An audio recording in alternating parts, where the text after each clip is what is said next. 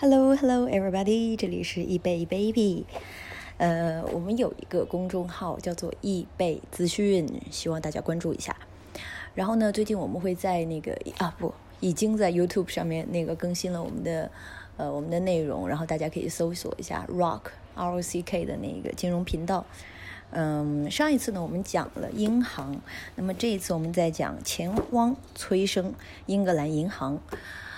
呃，很多我们的内容呢会在我们的 A P P 易贝容易的易贝壳的贝上面更新，所以呢欢迎大家去看一下，会有很多翻墙的内容，所以你们懂的。OK，钱荒催生英格兰银行。在一六八九年爆发的英法战争，九年战争打到一六九四年的时候呢，那么国库空虚的英国皇室处于一个弹尽粮绝的困境。为了和法国人继续打下去，那么英国的威廉三世呢就征了非常多的税，然后呢借债也借到已经走投无路了，所以不得已不得已的颁发许。呃，特许给英格兰银行，目的就是为了解决它的战争的钱荒。所以，英国的史学者认为呢，英国在十七世纪战争末期的财政呢，孕育了现代的金融革命。在银行的解决方案出现之前呢，王室已经想到了非常多的新的招数，向伦敦城里面的富人、贵族还有那种土地主借钱。那么，为了当时王室掌管着这个英国的皇家铸币厂。负责铸造流通货币，富人呢也会为了安全把自己的钱存在那边。那王室借钱的最简单的方法呢，就是拒绝兑付富人存在那儿的金币，实际上呢就是挪用客户存款。那么另外呢，国王长喜大臣印制了所谓的呃财政债券，动员商人们购买，那么国王呢就会承承诺说我要会支付利息给你们。并允许商人以这种方式的债券抵消，呃，抵消那个消税负。那么这样子债券的期限会很短。商人们很快就发现了，长喜大臣呢总是赖着不给钱，不履行承诺，或者是到期不还，或者是不按约定支付利息。那么吃了几次亏之后呢，商人再也不相信他们了，然后他就不再去买财政债券。那么这样的话呢，没有自主加税权利的国王陷入了一个。财源枯竭的一个状态，如果弄不到钱，那么前方的士兵就会弃甲而逃。英法之间呢，水主沉浮的历史呢，这就说不准了。伦敦城里的富人呢，并不是不想支付，呃，不想支持那个国王和政府打赢这场战争，他们拒绝的是说继续以个人名义小额借款，而且没有任何的保障机制，还有砝码。那么商人就一直酝酿成立一家机构。与荷兰已经存在的银行类似呢，具有更强大的融资和风险控制能力。那么这个机构呢，应当是与英国人的荣誉联系在一起的。政府的困境为他们提供了绝好的讨价还价的机会。英格兰银行商人一开始就推出了这个非常听起来很 牛的一个名字。那么出面组织与政府谈判的是威廉·彼得森 （William Peterson）。他是一个苏格兰人，他的搭档呢就是直接运营银行筹备的一个人，是伦敦城外一个老道的商业大腕，叫约翰霍布伦。英格兰银行的提案呢很快得到了议会的批准，国王授予了这个皇家特许状，允许这个银行突破当时的法律，以不受限制人数成立。股份公司，那么前提是最大限度、最快速的完成了筹资，把所有的钱长期借贷给政府。拿到特许权几天之后呢，金融城中一千二百零八位股东只用了两周的时间筹募到了一百二十万英镑。那么政府同意支付当年利息的百分之八，还给予银行每年四千英镑的管理费。那么如果不是机构出面与政府去，还有国王去摊牌呢，这样有利的借贷条款是不可能想象的。所以政府也是赢家，因为只用了半年的时间，银行里的钱就被全部支取。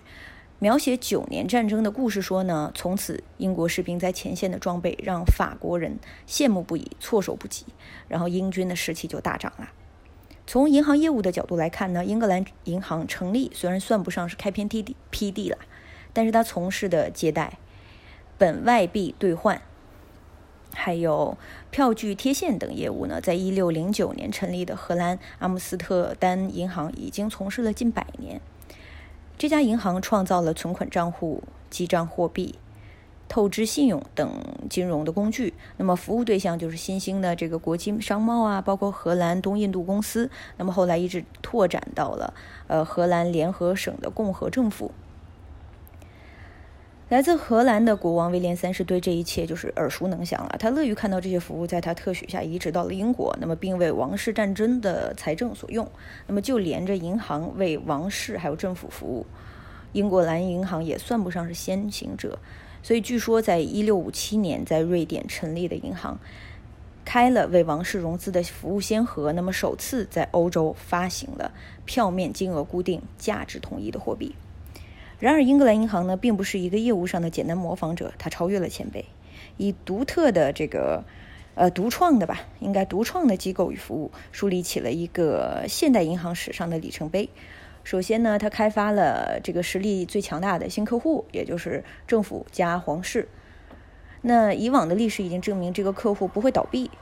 呃，因而具有可持可持续还有可追溯的信誉。那么，通过跟他做生意，那么金融城雄厚的实力，呃，实现了与王权、世袭特权以及政府之间的一个完美联姻。其次呢，这个客户的融资，融资的这个需求是欲壑难填啊，只增不减。所以在十七世纪之后，英国在世界不同的地方与他国开战。除了九年战争，英国又打了七年战争和法国，夺取了法国在美洲的殖民地。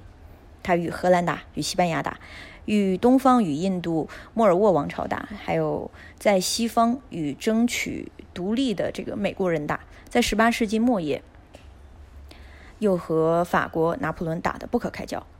尽管战争为英国带来的贸易和殖民上的优势，那么金钱滚滚流向英国，但政府越战越要依靠金融城的财力支持，那么借款就越滚越大。再而呢？英格兰的银行建呃，英格兰银行建立了这个国民债务的桥梁，有效的聚集了民间资产，以达到服务于国家的目的。史学家认为呢，十七到十八世纪，就人口与经济实力来说，一个法国抵得上是两个英国。当时法国的人口近两千万，是英国的三倍。为何英国最终战胜了法国，成为了世界霸权呢？国民债务的支持被视为重要的基石之一。这里要加一条说明啊，英格兰在成立，呃，英格兰银行在成立之时呢，没有稳定的金融、货币、经济、外贸的责任，那这些概念当时是不存在的。它发行的银行券不过是替代了直接的财政债券，也不是国家法定的货币。它后来成为所谓的中央银行，并树立起了银行史上另外一个里程碑。这个过程并非是一蹴而就的，而是走了非常漫长的一段旅程。那国民债务呢？其实也就是公共债务，是公众与政府信用上面的一个大的进步。它的意义怎么也强调，呃，怎么强调都不为过。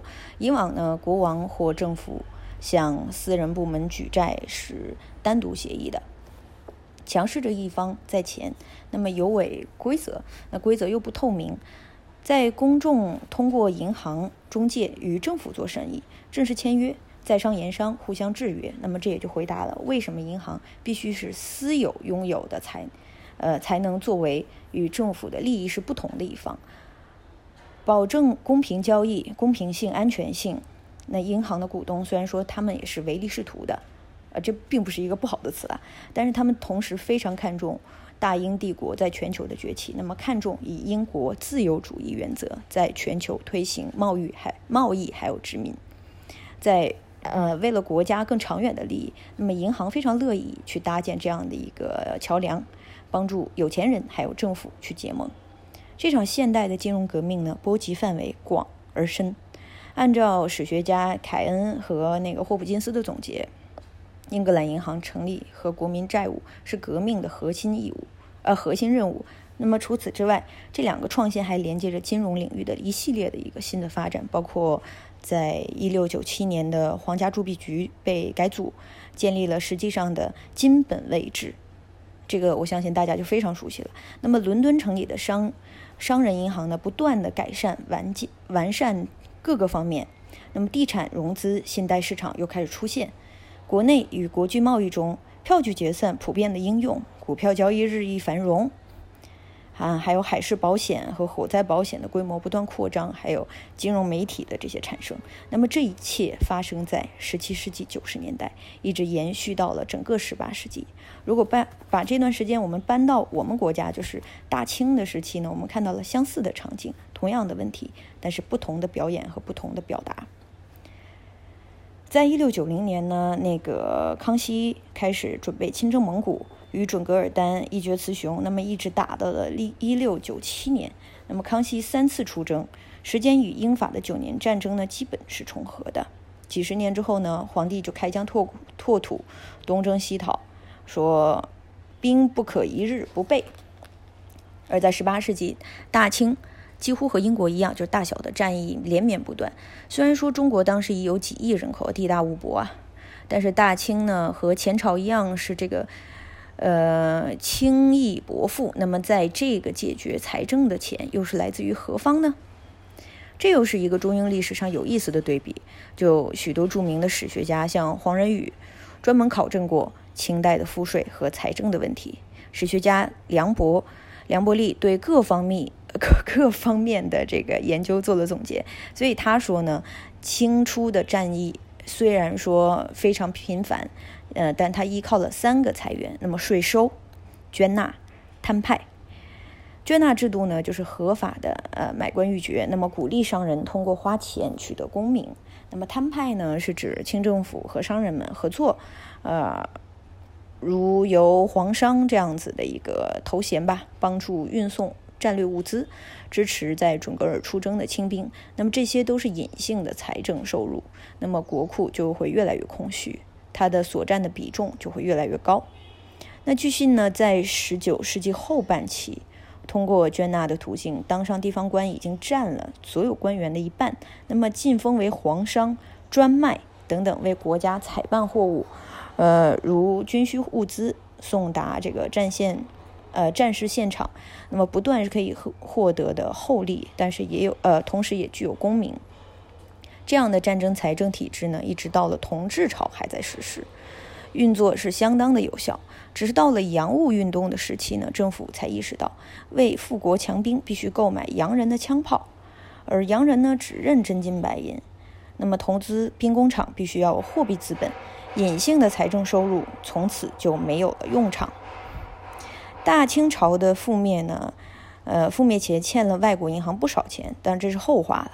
一直到倒台，他也没有学会如何在国内市场上筹钱。再有一九零六年有一次失败的尝试，没有想到创造国民债务，这未必不是中国近代金融史没有发达起来的一个原因之一啦。清末明初，中国有一个改革大家大声呼吁说，政府应该大力发行内债，而并非考外债。呃，当然了，目的，嗯，不是为了战争。通过政府发债来发展现代银行业与证券市场，这位改革家呢就是梁启超。他说：“东西各国公债之用，真如不仅这个字我不认识。OK，这叫什么？粟米吗？而在中国，呃，除债呃除外债外，国民与政府无一毫债权物之关系。”政府向国民举债，那么在梁启超眼中，使我国人民目前相需最殷之问题是也，就是我们现在最实际需要有用的一个东西。那么在这个问题，两百多年前英伦发生的那场战争革命，其实已经给出了答案。那么中国所需要的，只不过就是效仿就可以了。那么下一期呢，我们讲一下一纸特许以一纸荣誉这个内容。